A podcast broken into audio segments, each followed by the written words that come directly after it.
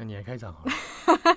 好，Hello，大家好，欢迎收听 UDN Global 转角国际重磅广播，我是编辑唐蜜，我是编辑七号。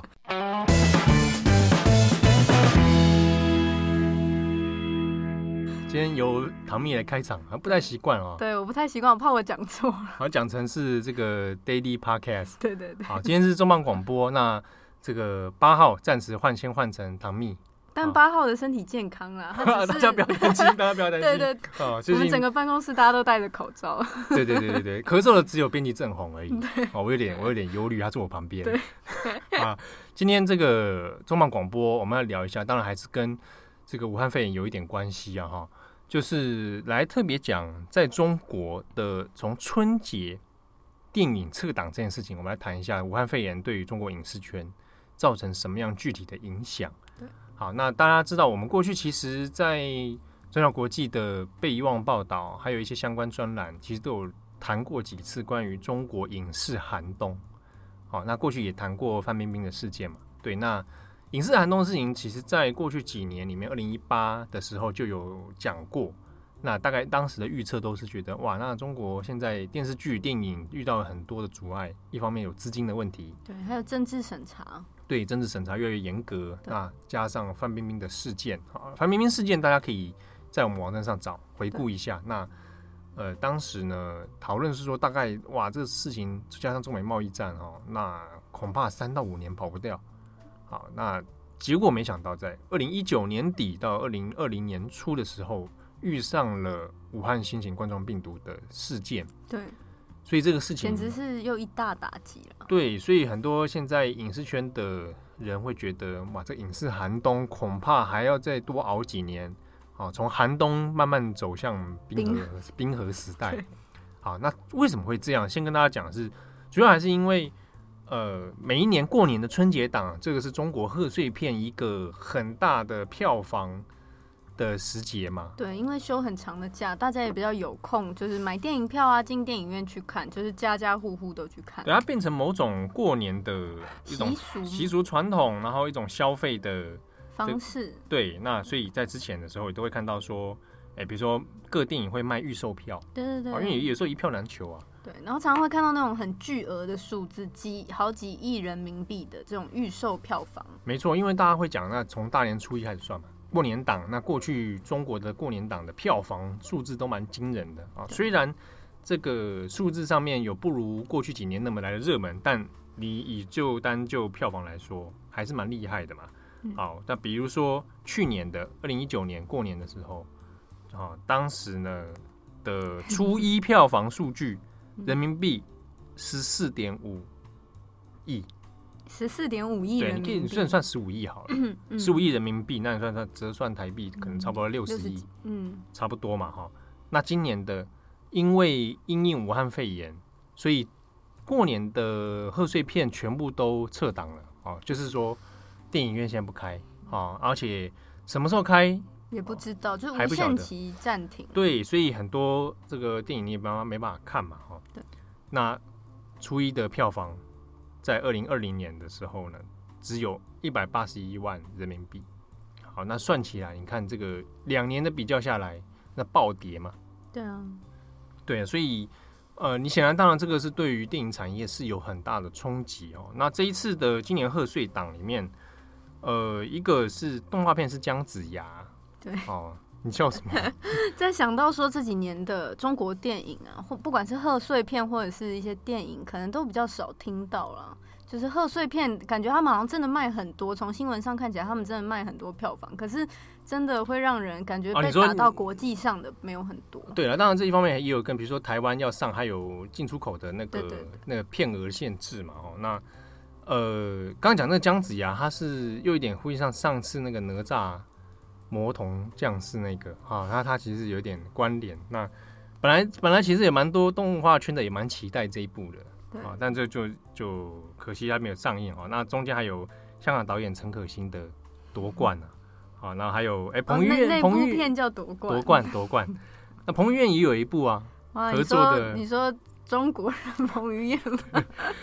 你说的哈，紧急救援，他自己说，他自己说，他自己说，紧急救援。那成龙也有一部啊。Jackie Chan 啊，急先锋 好，那那成龙还是一个票房的，算是在在中国了，在中国是还是，就是说解药，不是说他还是有某种程度的保证。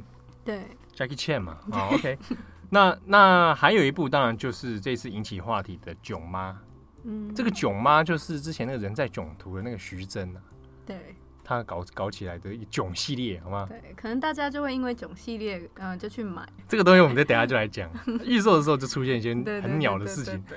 囧系列这个，因为从人在囧途那已经十年前，那二零一零年的事情。对，我没有，我真的没有看过。我每次看到都会稍微划过那个海报，我本身就没有非常喜欢。哦，对，那这个系列其实在中国某种程度上，它是有一定程度的票房的，算是口碑啦。哦，因为已经拍成系列作了嘛。哦，那。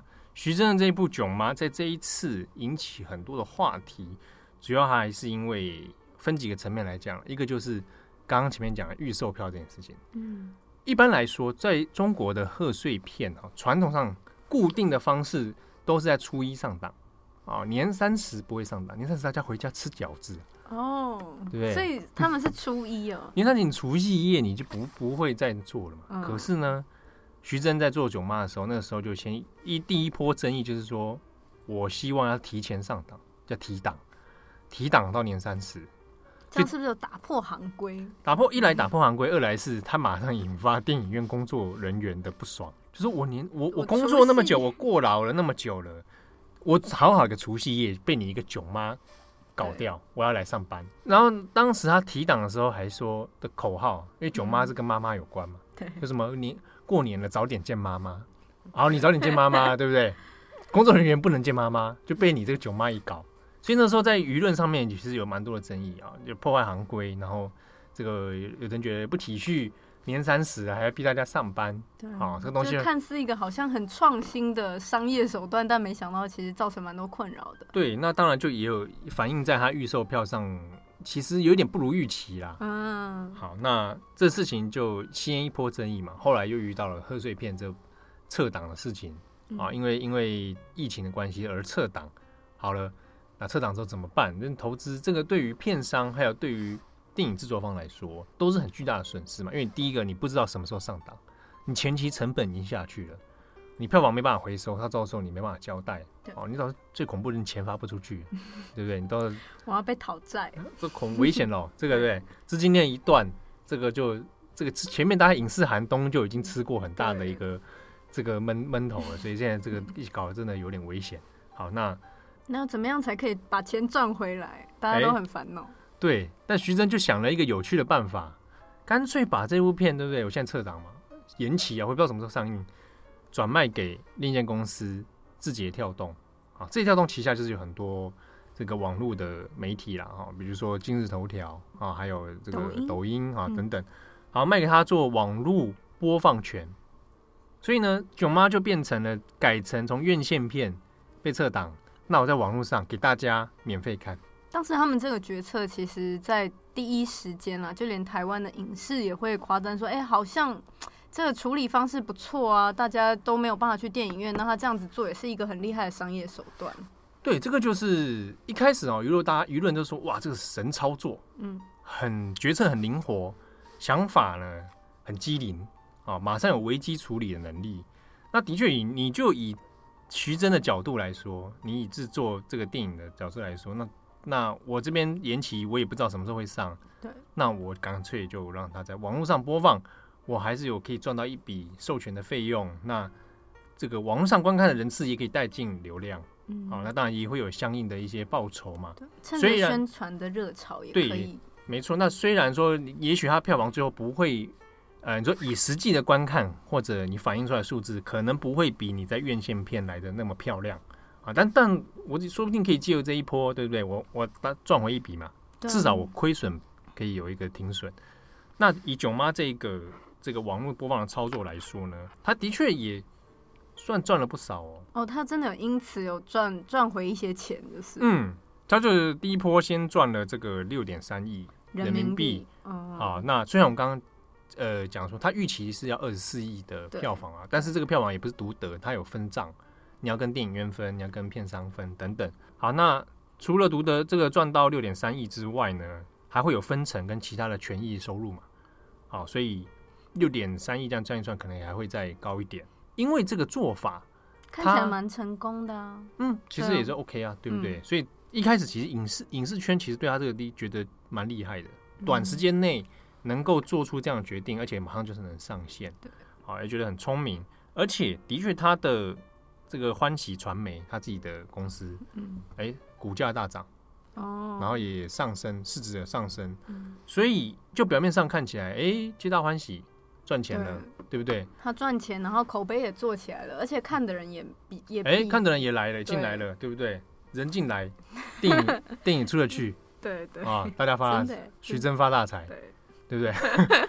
好，看起来这样，这个口号真的过时了，过时了，是不是？好，那讲到这边，他是不是就讲完了？我们这一集就不用录了。对啊，就是夸奖说啊，徐峥好棒哦，对对对，这个电影策略做得好。啊，那中广广播就这样不用录了嘛，对不对？哇，这样短短只有不到十分钟，该怎么办？所以我们这件事情就不是看表面，我们要看点这个其中几个观察的门道。表面上看起来，徐峥的囧妈在这一次的操作里面，让他算是绝处逢生。好，其他各家的片，呃，没有没有做这样的操作，结果你就只能苦苦的等。对，像是那个《唐人街探案》，对，它的续第三第三集嘛。对，原本也是口碑有做起来，大家也蛮期待的，就也、嗯、好像票房也卖也不错。可是他后来就是都一切都没有对，就变成化为乌有。而、啊、你预售票卖的再怎么好，就是没有上，就是没办法。就是、口碑炒得很热，就一下什么都没有。对，好，那看起来徐峥赚的不错，对，但这也就是表面上的一个状况啊，赚钱是会付出一些代价的。是要付出一些成本的，嗯，啊，徐峥赔掉了一个什么成本？就是后来在舆论上面越想，有的人越想越不对劲，嗯，所以舆论转向了。对，就是说一波当然是觉得支持徐峥的操作嘛，觉得很厉害啊，啊，那甚至有人觉得说，哇，那改到网络上播，这很像是中国的这个 Netflix 要出现，是不是要崛起了？对，有这种新的模式出现了。好，那一方面，当然先跳脚就是电影院。为什么电影院会跳脚？就是我电影院是跟你签了约的。你这个东西要在我这里上哎、欸，那签约内容，哦，电影院是付出了什么？比如说宣传的费用，嗯，排片的费用哦，你排片是需要成本吗？为什么这个时间点是排你的片，不是排其他的片，对不对？我有记住，我排你的片我会赚钱啊，嗯，对。那你说在这一波撤档的风潮里面，应该不是不能讲风潮，在撤档的这件事件里面。电影院本身当然也是损失成本很重大嘛，对，对，他也有疫情防疫的考量啊，哦，也会担心说，又会不会大家不愿意去这种公众场所，所以导致我的人客流量降低，也会有嘛。好，那我跟你签了约要播了，你现在就给我违背契约精神，去把片卖又卖给其他公司，然后去网络上播映，嗯，然后自己风风光光的赚钱，可是电影院什么都没有赚。对，那最后你这东西，那你要不要在电影院上？对。对，你在电影院上了，那我不就赔了吗？所以最后把那个票房本来应该是我们要来分账的，那现在这个票房显然就不会很高了，对不对？那可能搞不搞不好不会有人想去电影院再看。既然你在网络上还可以免费看，注意哦，是免费哦，这个对于电影来说它就是一大损失。所以有很多电影院有联合起来要抵制徐峥跟他的欢喜传媒。嗯，是抵制的意思是说往后可能对，就是说那往后我们是我们就不要再做你的。骗啦！对啊，那、啊、你就自己赚的很开心。对啊，我哪知道你？那你就去网络上卖啊。对啊，对不对？我怎么知道你会不会哪一天又违背契约精神？所以这个最大的症结点还是说你破坏了电影行规这件事情。好，那这个刚刚前面讲了，他从年三十要提提前上档这事情，就已经对于电影行、嗯、电影业这个东西有有一些争议了。那加上这个事情，所以在电影圈里面引起了很不小的讨论。讨论的面向其实就有各种了。哦，包含到于到底这个做法是好还是不好？对，是不是创造一个新的规则或者是新的方法？大家可以照。你从一个角度来说，徐峥打破了传统规则，嗯，对不对？这讲的蛮好听的嘛，就是哎，出其不意，打破传统旧有的规制。哦，尤其是呃，很多制作电影的人被片商、被电影院捆绑捆绑住的事情，嗯，这个在美国过去也有，其实也一直有讨论嘛。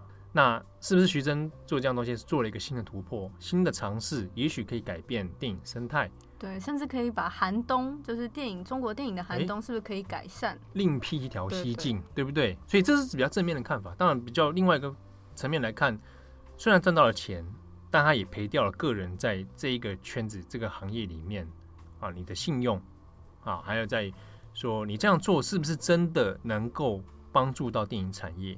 对，这个这个部分就有一些疑虑了。好，所以也有一些在中国的影人，哈，电影圈的的一些分析讨论说，哎，你虽然眼看这样赚了六亿，超过六亿这样子，但后续的损失，那恐怕也不是说你用这几亿就能够补得回来啦。对，好了，另一方面是说，呃，这个决策其实当初也是蛮仓促的嘛，哦，就是很赶的时间内，很有，你可以讲很有效率的决定了。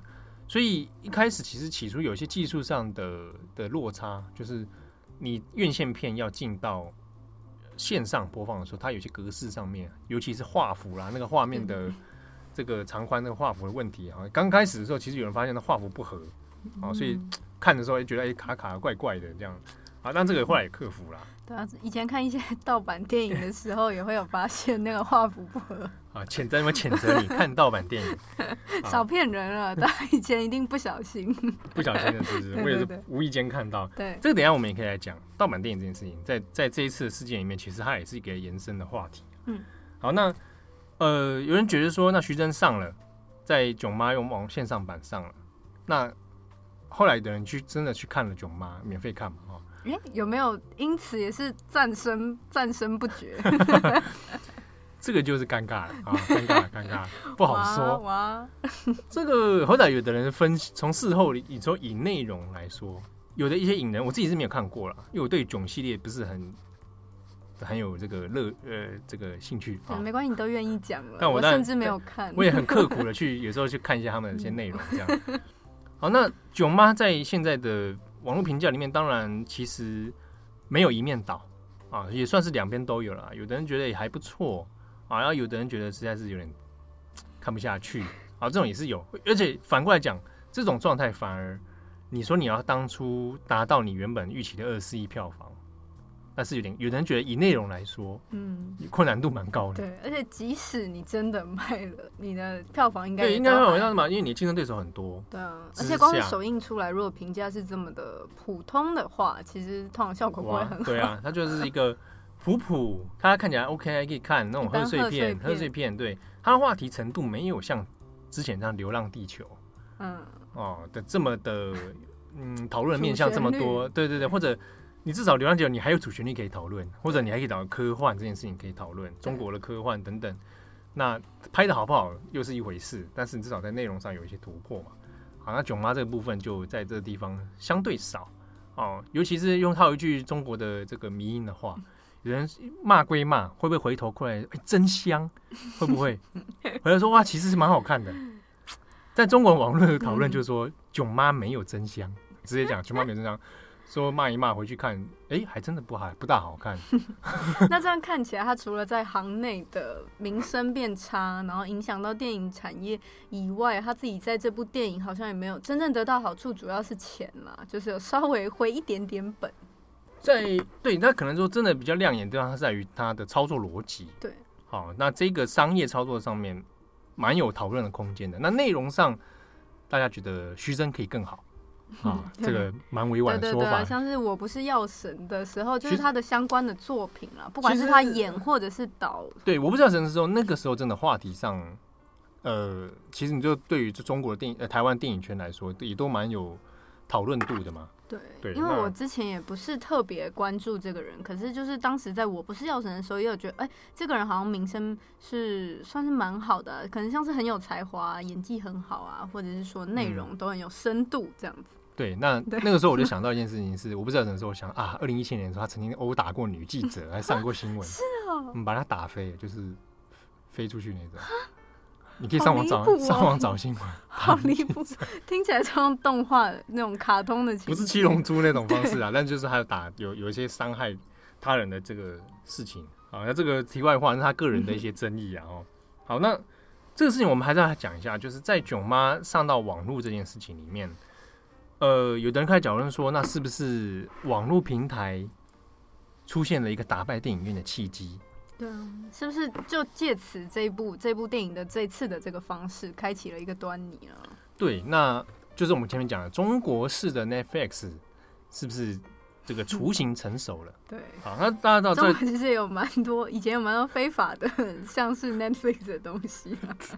对对，好，所以这这个就是个问题了。盗版，盗版是一个问很大的问题。好，那在中国的三有三大这个所谓视频的平台，哪哪哪三个视频？就是您说您说，优酷、腾讯跟爱奇艺嘛，这个我想相信大家都不陌生。对，好，我自己是有爱奇艺的账号啦。真的哈。对。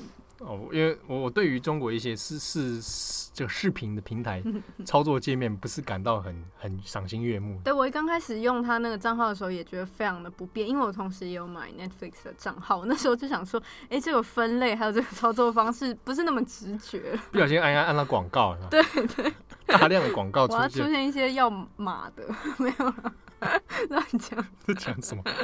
好了，那这个囧妈这件事情在。网络上面上映能不能就是说真的打败变成成为打败电影院的契机？我先讲一个逻辑上的借镜好了。美国 Netflix 非常成熟了吧？网网络平台也很成熟了吧？可是美国电影院并没有消失啊。虽然都有过一些有过一些讨论了，比如说之前那个马丁斯科西斯那个 Irishman 爱尔兰人，其实这个事情有在影美国的好莱坞影视圈都有引起很大的讨论。他决定放到 Netflix 上。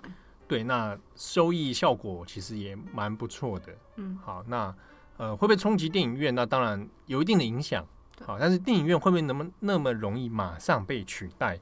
这个中间有一些可以讨论的地方啊。嗯，而且现在在各大奖项，不管是金球奖啊、奥斯卡奖项相关的这种比较大的影视的奖项，也可以看出，不管是这种串流的，或者说会上院线的，这两个其实都还是在有角力啊。嗯，对。对那除此之外呢？一个是说你观影体验上面其实就有点差别了。对，哦，进电影院跟你在家里面看电脑荧幕，这两者的体验其实是截然不同的。对，啊，除非你把你家搞成 家庭剧院啊，超大荧幕啊，然后投影机播放啊，这当然也可以一部分可以补足，但是跟你收看的内容有没有办法支援到这样的规规格规格哈，音响规格体验等等，那就就。这个有一些落差啦，啊，还是看个人选择啦，就是喜欢怎么样的观影的经验。对，那你在电影院，在家里面哈，不同的平台，甚至是有人用手机习惯用手机，那状况都不大一样。所以，呃，这是一来是体验上的差别，有可能没办法那么快取代的原因之一。好，那另一个原因是，如果你大家去看这几个三大平台。哦，我们再重复一次：优酷、腾讯、优爱奇艺，声音一定要这样。这三大平台里面，大部分出现的内容是电视剧比较多，网络剧啊，不小心用了“网络”两个字，网络剧。中国人，中国人，网络剧比较多，对不对？还有综艺节目，对，中国综艺嘛。好，电影的数量相对少，而且也没那么及时。好，那我自己也都是在爱奇艺上面，可能是看韩剧，然后我爸妈是看中国中国电视剧，电视剧对不对？或者看其他的，可能是电视纪录片或怎么之类的嘛。对，好，以这种一集一集的比较多。那电影相对少之外呢，使用量也没有预期来的大。好，那我们这边注意是愿不愿意付费这件事情。你今天如果要要达成说网络平台能够。跟电影院一较高下，有所抗衡，或者发挥一定影响力的话，那你首先你在有这个视讯平台、视频的平台上面要有自己的一套能够盈利、金流，对不对？那有观众愿意付费嘛？可是呢，在囧妈的例子来面，它也是要用免费的方式给大家看。对，好，这个原因还是涉及到中国的观众里面呢，收视户里面其实愿意付费。使用的这个比率没有想象中来的多。嗯，就是愿意付钱的人，或者是愿意对于要看电影啊、看电视剧要付钱的习惯，其实没有那么的兴盛。对，付费观看的人比预期来的少了。对，付费看的人很多，愿意掏钱的人就是 就有限了哦。最多也就是说看视频不花钱这种这种概念。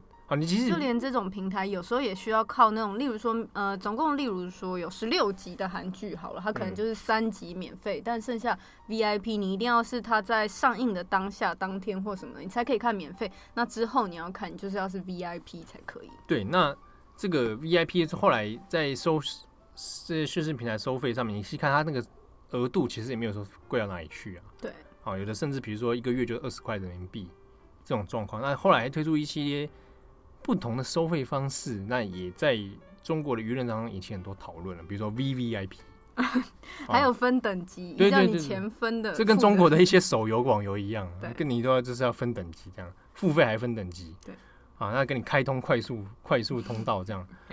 跑的比较快啊，话术比较高啊，真的有这种方式，效果比较好。之前在我有点忘记是哪一个平台，要是看那个《庆余年》吧，反正就是他就有看到说，比如说你付费多付五十块，给你可以优先先看六集，哇，领先看六集。这种领先别人的滋味，我最喜欢的。是不是？你很喜欢，是不是？中国网友骂爆，比如什么烂东西？嗯，领先看六集，什么还跟我收五十块？对对，这个东西是有钱的才可以有机会可以多看。对啊，那个叫做预这预点播服务啊，啊，预先看嘛。那这个东西就是其实被骂爆之后，就你可可想而知，那个消费者寥寥可数。对，好，所以呃，有没有办法说养成一个良好付费习惯？这个又是一个问题，这个就跟美国人在看 Netflix 的状态之下，或者看 HBO 啊，或者英国人看 BBC 哦，我愿意使用者付费，这个状态就不大一样啊。你这即便在台湾要推，其实也花要花不少时间。对啊，台湾现在也是内容付费这件事情。对啊，你说大家也哎开始比较有 点意愿或者概念，说我愿意花钱去看看订阅某些内容。对啊，那。更不要说你说看线上内容文字的好了，嗯，如果今天转到国际中广广播给你收费，要不要？大家大家来试调一下，看一下我们有没有赚头。你你付个台币两百块，我给你优先听六集，是不是？哇，就讲我们里面讲都是这些赚钱的内容。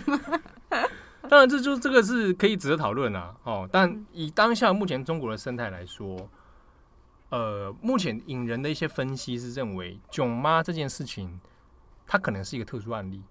你不是说每一年都会遇到春春节撤档，那有没有办法说下一个操作也能够有这样的生态出来？那恐怕还需要更多的 case 才能够佐证。好，所以有没有因为可能这样的方式而制造出新的中国版 Netflix？这是存疑的。啊，另一方面也是因为。在 Netflix 上面，我们以 Netflix 来说啊，它它的成功其实很多是靠影集，嗯，美国的美剧嘛，对他们可有些是买版权，有些是自创的影集。对，那为什么是影集？当然这一方面有很多是它拉长集数之后，拉高你在这边停留的时间，嗯，好，你有可能还会回看嘛，对，对，这也是为什么大部分的视讯平台，包含中国的三大平台。都会倾向于大量的影集的原因，好，比如说你差不多你看一个剧，四十集、五十集，嗯，对，之前有一个很有名什么爱国者，二零一八年吧，我觉得五十集啊。哎，我真的没有看，你为什么会看？你爱的是什么？不是不是，我是说，因为我会留意一下中国的一些影视生态，对不对？这个就是说观察嘛。对，就连美剧可能是十几集、二十几集，一样都还是可以让大家有停留的时间。对，那那在中国这个这个现象就很明显哦，在视讯平台上面、网络这些平台上面，他比较喜欢综艺或者影集的原因，是因为它的时间比较长。嗯，你在上面看囧妈了不起两个小时，对啊，看完就没了，那个热度也没了。对，你对他的关注，明天再看一次吗？对，不会嘛？对，你电影就有一次，它有一次性观看的这个特质，可是你影集不会，你一集、两集、三集一直看下去。对，有时候看了一半，中间停了。他说：“啊，看哪一集忘记了，再从前面看回来。”对啊，就是可以，你会想要重复看了。那电影，除非是真的很经典，或者说你真的非常喜欢的作品，你才有可能看超过两三遍。对啊，那这个就对于平台来说，你停留时间就会相对没那么持久。而且感觉中国的电视剧可以让人，如果他们真的引起了兴趣，可以留得很久。哎，他们的一就是一个影集，可能都是六十，我看到的都是看到六十几集。对啊，五十、四五十、六十都跑不掉的。这一拉长，当然一方面也跟这个盈利有关啊。你要拉到一定的高集数之后，才有可能赚钱啊。比如你只像像日本或美国呢，拍个八集一季就这样八集出来，有没有？有的还三集就没了。对，我以前也有点在意，我自己回顾我比较小的时候啦，对于那种影集的想象，就是觉得至少要像台湾什么。十六集吗？就是十几集，然后这样就是差不多。嗯、而且有时候还觉得意犹未尽，应该要拍更多集。我还希望有延伸。可是像一刚才接触日剧或者是美剧，英国又是英国才三集，三集四集，对，哦，这制制作方式概念的不同，对，然后规格上也有点差异啦。哦，当然也跟影视圈的生态有关。在中国，你要拍，你如果只拍这几集的话，没办法赚钱，嗯，啊，所以你要必须把内容拉多，拉多之后你比较好卖。卖给平台，卖给一般的卫视、电视台这种哦，那就有才能保证收视的成长哦，收视人口的数字能够有一个一定的流量嘛。对，像之前那个《延禧攻略》也是，就是后来也有在台湾的电视台上也有播。对，那之中呢，有一些电视剧是有特别会卖独家的版权的。哦，比如说在之前也蛮有名的、蛮有话题那个《长安十二时辰》。哦，对对对。哦，这个可能没看过，但好像也看到这个字眼会跑出来。他当时那个时候是长安是给优酷独家播，那他卖的其实那个价格就蛮高了，独家播送这件事情。好，那就可以单集就可以卖到这个几百万这五，几百万人民币啊，所以他那个盈利就可想而知啊。所以对于平台来说，它电视剧的。吸引力还有综艺的吸引力是比电影相对高很多的。好，可是那我像我看他们拍这么多集，我常常会觉得好像品质比较没有那么好。那是因为他们拍的很赶吗？还是什么？这个当然就是说你有时间压力。嗯，好，时间压力这个东西很明显呐。比如说你演员有档期啊，嗯，比如说你可能一月、二月要拍完，你三月要赶别的剧啊。对，因为有名的明星大概对他档期可能就排排好了。嗯哦，那你制作人员也有档期，还有你时间，你拍的时间拖越长，成本越高。而且你要一次拍那么多集。对，所以你你拍越长，你的人力物力都是成本。好，那这之中就会形成这个 很大的压力，所以速度要加快，后置时间少一点。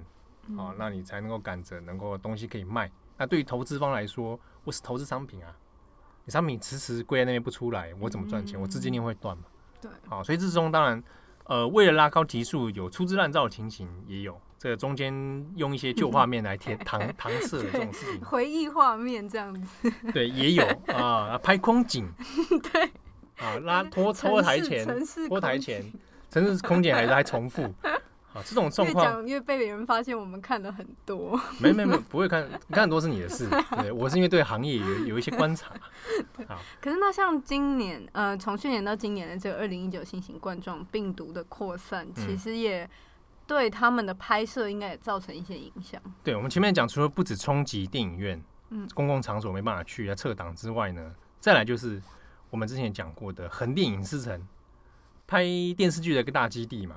好了，那也因为武汉肺炎的关系，所以封闭了、关闭了。那剧组要停拍啊，所以今年这个武汉肺炎的事情，它以另外冲击到对于影视圈的电视剧这方面，你要么暂停拍摄啊，要么就是延期开机，就有很多的问题。但这这一段我们来特别讲一下，到底这些具体会发生什么事情？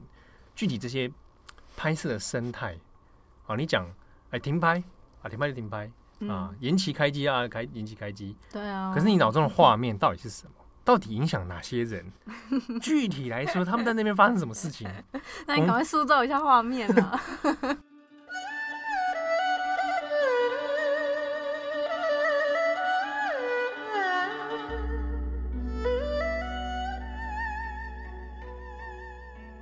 先讲嘛，横店影视城，因为之前这个。所谓影视寒冬的关系，对不对？有很多工作室，当地的一些地方就关门大吉嘛。好，那今年还其实还是有一些剧组在那边拍。那因为因应武汉肺炎的关系，哈，在疫情去年底的时候开始有一点哎风声传的时候呢，有一些剧组其实已经在开机在拍了。那有一些人是一边拍一边观察疫情，看到底要不要停啊。那有的是拍一半了，好，那就后来面临到这个。这个关闭的关系，所以只好停机。好，那实际上这些影响到底是什么呢？比如说，我们讲一个剧组，它到底有多少人？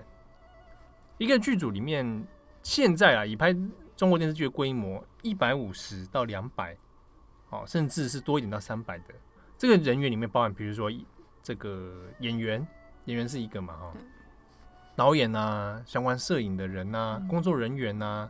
中间还可以细分一大堆啦。哦，这如果你是从事相关行业的，应该都知道，灯光啊、舞台啊、道具啊、化妆啊，哦，还有打杂打杂的啦，美术啊等等，各种啊，还有那种还还有这个司机啊，因为来往来往要开车，对，所以就是看起来可能有点阳春的一些戏剧，其实还是要劳师动众这么多，非常非常多人，场记啊、订便当啊，对对，然后你居住的地方，他们就他们会到酒店嘛，hotel 嘛。他们都会会住在，比如说我今天在横店这里拍戏，都会住在这边里面的某个酒店。那这个整个包下来，好，然后里面就比如说你要管伙食啊，你要管什么什么啊，所以剧组人员就很多。好，那如果是大型的剧组的话，超过五百人是有的。好，所以中型的或者大型的剧组，它开机一天的成本四万块、五万块人民币是有可能的。那个成本就是包含要付给他们的薪资啊，然后交通、伙食、交通。哦，那你光这几个就有一定的成本出现。对，哦，所以那你如果万一因为因应这个疫情啊暂停的话，你每天都是你在那边你只能干等啊。那你一边等就每天耗在那边，每天都在烧钱，每天天天都是烧钱。对，好，那你资金链会不会断？对不对？你有多少钱可以烧？你前期有多少资金可以可以烧？这都是很大的问题。尤其是你的投资方搞不好也没钱啊，投资方也在等啊，投资方他也有另外一边可能因为疫情而中断的，所以这个一环扣着一环，你只要停机就是很大的损失。那这个损失之中呢，有一个麻烦是演员的部分啊，演员因为自己呃小演员就还也不算了，我们说如果比较大牌的红的演员，通常他这一年会拍些什么戏，大概都敲出档期了嘛。对，而且应该都蛮密集的啦。对啊，你可能我今年一月要拍完你这一部，哦，那我二月马上要嘎下一部了。那你今天现在一月延期拍摄，我也不知道演到什么时候。那我二月的怎么办？对不对？我三月的怎么办？难道所有剧组全部都延期吗？或者我已经预定好五月的、六月的，会不会因为我年初这个延期，那我全部后面撞在一起？对。就是你改到任何时间都有可能会撞到我之后的每一个工作。对，所以对于演员来说，他就有很大的困扰。嗯，好，那拍一半又不拍下去，其实也好像有点没有办法，这个作品就在那里。对啊，所以他他他就会形成很大的一个麻烦在那边啊。嗯，那另一个就是说，在疫情发生的状态之下。你拍有有没有剧组还在拍摄？有啊，就是因为他刚好就是已经在一个封闭的生态圈了嘛，对，他们叫孤岛式隔离啊。我已经在某一个小镇里面的酒店，那他们就已经封闭了。那甚至有的剧组是，那我干脆就限制出入，哦，我也不准大家订外送，我在这边伙食自己解决，好，那就开始拍戏。可是这个状态之下，你大家已经密闭的生态圈，演员在拍戏的时候可以戴口罩吗？应该 应该是不行吧，除非剧情 剧本加一条说立刻把时事放进去，就说、啊、像台台湾的乡土剧超快的，就是立刻跟上那个时事。对，但是那是因为他拍的是当下发生的事情。对，你今天拍一个修仙剧，对不对？小仙子在那边这样这样，修仙剧真的很红，就是不管是修，应该是说修仙的 IP 真的算是蛮红。那修仙剧戴口罩，画面中那个人戴口罩。对不对？说玉皇大啊，玉皇大帝派新的法宝给你，对，呃，口罩，那完全超出戏的，对啊，就是莫名其妙嘛。而且你演员，演演员也是靠脸吃饭，对，对不对？遮起来，然后再比较，这才比较正。是吗？对对，有一些网红就是靠中国蛮多，有时候那个网红就是靠口罩没有拿下来，或者是只露出某一个五官，然后大家很喜欢。但是你开玩笑，就在现场上拍摄的过程里面，他首先就遇到这个问题啊，万一我刚好我的拍摄地点如果不是在横店，这这家横店的话，我可能在会不会在武汉，会不会在四川？对啊，那状态下就有点令人忧心，对不对？你就有安全上的疑虑嘛。那更不用说，有时候你说招来这个群众演员临演 有没有？那种就是打群架啊，或者说要呼喊，或者军队，对对，对不对？那种状态下来来来一两一两百人，对，其实真的蛮可怕。就像你刚刚说，如果是封闭式的拍摄的话，来了这些人，然后大家同时这样呐喊呢，飞沫传染，其实也是蛮危险的。对，他真的就有一些困扰。所以我刚刚讲那个，比如说之前很有名的那个爱国者那个剧集，他剧组一天可以高达七百人。剧组包含所有的演员什么的，七百多人在现场，对不对？嗯、那这个之中会不会有一些遇到防疫的状况？那这个都是都是问题啊。哎、欸，那七号去过中国蛮多次的，那你有没有看过拍摄现场？是是说真的，呃，有啦，我有看过拍摄现场。对，我以前看到人家那种有拍电影，都会想要去看一下。真的吗？对，我我因为家庭环境的关系，所以从小大概就在这种片场哇，这 长大。那时候没有被抓去当明星。大家都一直夸赞编辑七号很帅。我我 这个因为看尽这个人生百态啊，演艺圈的百态，所以不想可以靠颜值。我我不想成为一位偶像。快吐了，快吐了，也已经有听众吐出来了。听众暴怒，按暂停。愤而退订，好不好？对。啊，没有啦。呃，我看过拍片现场几次，好几次了。在这中国的我也看过。那刚刚讲的横店影视城，我也去过。啊，而且可以跟大家讲，很多人好奇是，哎、欸，过年为什么他们是不是都不休息啊？哎、欸，真的不休息啊！嗯、过年照拍戏的一大堆，所以我刚好有一年就是在那边农历新年啊，然后跟着剧组在横店里面，横店影视城其实有开放观光，就像台湾的中影文化哇，你还讲说中影文化城，这这么老掉牙的，因为我小时候待的地方，都现在都已经消失了。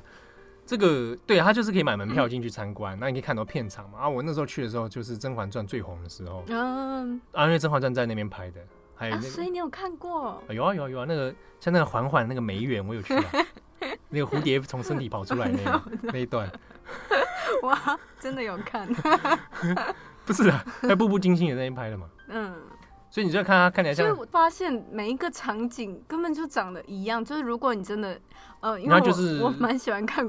古装剧的，我就会常发现说，哎、欸，这个场景在上一部上一部剧的哪一个桥段就有出现，因为它就是明清宫，它就是景都设好了，啊，你再做一些微调，嗯、你有明清宫，然后也有做那个秦汉时代的一个园区、啊，所以想常他们在园区，嗯，他们在里面拍那种什么紫禁城、啊，对对对，在里面在里面在里面。缩小复制出来的，哦，所以可以去逛，但你会问我说，你推不推荐去那里观光？去逛？我我的感想啊是这样，就是说你如果真的钱太多了，啊，觉得无所谓，花花钱无所谓，你愿意去那里被坑个多少钱你就去吧。你想要真的看一下那个场景，那个场景，嗯、呃，可是我觉得看画面上，我觉得是有一些东西是有蛮精致的啦，就是那种什么建筑建筑方面。嗯，还是你要吐。你看现场，你就有会有不同的看感受。哦，可是像那个 大家去韩国观光，也会喜欢那种穿韩服去景福宫那种。对啊，对啊，对啊，对啊。对，这个这个，不过还是有点不大一样，因为毕竟那个片片场是片场啊，它也会有一些调整。那有时候你幸运可能会遇到剧组在拍戏，也有可能。嗯。好，那我去的时候刚好农历年间呐，那可以讲就是那时候我碰到就是南韩的明星张娜拉。当然还记得张娜拉，所以跟他张娜拉在那边有碰过面，然后也一起吃年夜饭。但我们不是同一桌了，他在隔壁桌。粉丝们一定很嫉妒。张大拉很多粉丝啊，他应该蛮多的吧？但他去中国蛮早，戏剧蛮红的。他他在中国发展蛮早的，演戏啊，所以那时候在横店有有有有这么一段经历。嗯，那那时候因为是农历年间，所以其实没什么人。哦，那又下雪，所以你如果在那个里面的明清宫走起来的话，没有路上没人了。哦，叫天自己是皇帝，叫天，我们也这样想，心里面这样想，但我不会说出来。但是你在那地方就是叫天天不灵，叫地对，没有人，对。但是人家逛起来蛮舒服的，就下雪啊，假装自己啊乾隆皇，叫一声缓缓，不小心骂脏话。好，所以那那个地方算是蛮大的嘛？嗯，虽然它已经是规模缩小的紫禁城，但是。还是蛮大的，嗯，所以同时在里面可能会有蛮多剧组一起拍的，可能有会有两三个还在拍哦。过年期间没有放假，这也是有，所以大家会聚在一起吃年夜饭，嗯，好，那当然对。当然，如果现在是防疫的状况之下，聚在一起就就相当之危险，所以 建议大家，他们都大部分都会停机啊，好，所以就但是来自各省的人都有，所以大部分会放假，那就就大家回去老乡，好，那那几次其实。呃，去看也是觉得蛮蛮有趣啦。就是说你在中国，然后又碰到又是过年，那剧组里面你就知道他那个人员数量非常之多，嗯，那你运作起来，你每天成本就很高，所以你你可以看出中国就是影视的资金其实算是至少比台湾多了。那当然你，你你以资金来说，规模当然是相应是是比较高的，这个是这个是可以理解，而且也算正常。好，所以为什么你要有有些台湾艺人会愿意选择去那边拍戏，机会比较多，这个可以理解。对啊，那当然你后面要付出的一些代价，对，这个就是需要宣告，当然就大概也就可想而知啦。哈，这个政治的生态的确是会造成一些影响。对，所以我每次去的时候也会担心，这个会不会是我最后一次来到中国啊，惨遭遣返？因为毕竟做新闻业，对不对？对啊。好，以上的情节都是我梦见的，对对，都是我梦到，还不是大咖啦。没有啦，都是梦到的啦。哦，所以这在在过去那边其实也有有过一些，你没有去过片场吗？我没有哎，我只有去过台湾的片场。现场拍片的，对，可是也是小的制作哦。你在片场待久了，你就知道那种生态。哎，所以其实骂人的骂爆，我就是要问你说，是不是跟台湾感觉是蛮像的，还是就是中国其实有另外一种他们拍片的生态，例如 说特别凶悍啊，或者是撒钱没有在 怕的。我我撒撒钱还是会在怕的，那也是成本啊。没有没有，拍片现场我是觉得大同小异。嗯，都对，就像你那个骂人是一样的。哎、欸，大家可能也不晓得骂现场骂人是怎么骂。过那个骂人真的很难听哦。不过中国有一个特别，是之前范冰冰的事件的时候，其实那时候讲出一个生态，就是演员会主导剧组这件事情。这过去其实就是一个被影视界所诟病的一个生态啦。哦，比如说你你你是一个剧组，你有自己的编剧，这个编好了找演员来演。这演员自己带了一个编剧来改你剧本，嗯，改我喜欢演的剧。对，那你呢？要不要听他的话？要，因为这个剧靠演员。嗯，比如说我靠范冰冰，我才能赚。对啊，我一个不爽，我也没在怕跟你解约。所以导演导编剧就只好跟从演员的意愿。嗯，所以这个对于很多电影影视工作者来说，会觉得这个生态其实不是很正常。好，那加上之前范冰冰的事件，其实有调出这个片酬过高啊，好，然后等等的一些。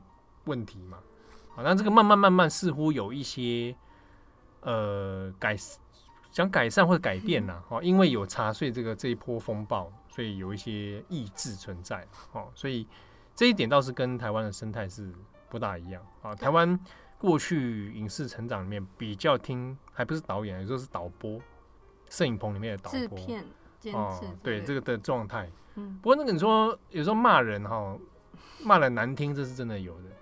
嗯，在台湾，我台湾的我看过，就是骂猪啊，会不会演啊？啊，对不对？所以你看，你来转角，虽然也有被骂，但是爆料什么？对不对？不是骂这还真的，我就觉得 OK，还好。我也觉得，其实我以前去电视台看看，电视台骂那个也是 会不会做啊？操，会不会操作啊？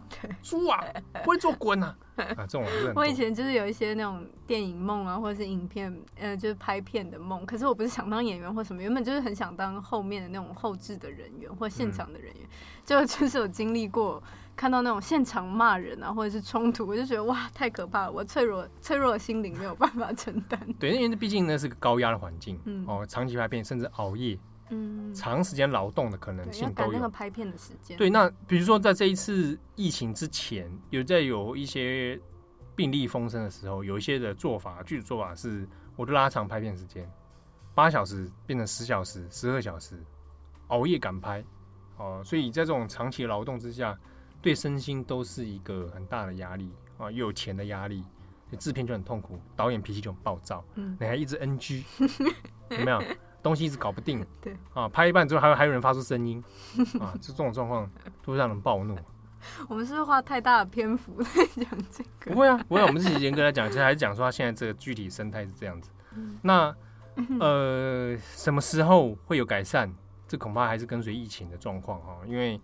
包含开工、春节都延后了，所以这个目前对于中国的影视产业来说，它是一个蛮大的影响啊。所以前面才会讲说，这个影视寒冬看起来会不会春暖花开啊？有些剧组，这个比如说什么《大江大河二》这个电视剧啊，啊网络剧啊，他就说：“哎，这期待春暖花开的一天。”他们现在暂停开暂停拍摄了。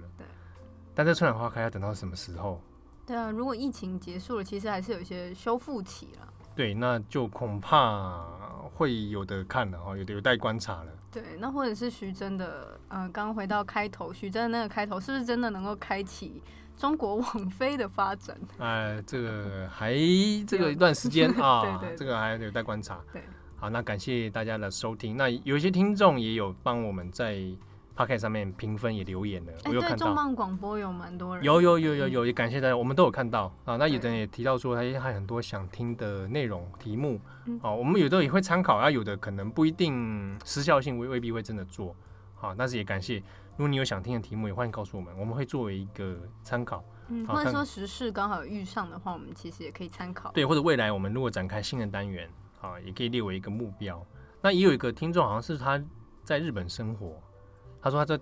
陪伴他 早上通勤，晚晚上下班这样子，说听着听着嘴嘴角上扬这样子，会笑出来。对，他很喜欢七号跟八号，不知道八号有没有看到？啊、我等下再问问他。啊，这个可以大声笑出来没关系。反正中国日本电车，日本电车很压抑嘛，对不对？他大声笑出来，立刻就有人把你压制在地上。不会啦，怎么怎么会这样子呢？啊，这个也感谢大家有在仔细收听我们的节目。好，那也欢迎。给我们更多的意见，跟我们的感想，还有你收听的习惯，还有如果你有新的想法，也随时可以告诉我们。好，我是编辑七号，我是编辑唐蜜，我们下次见，拜拜。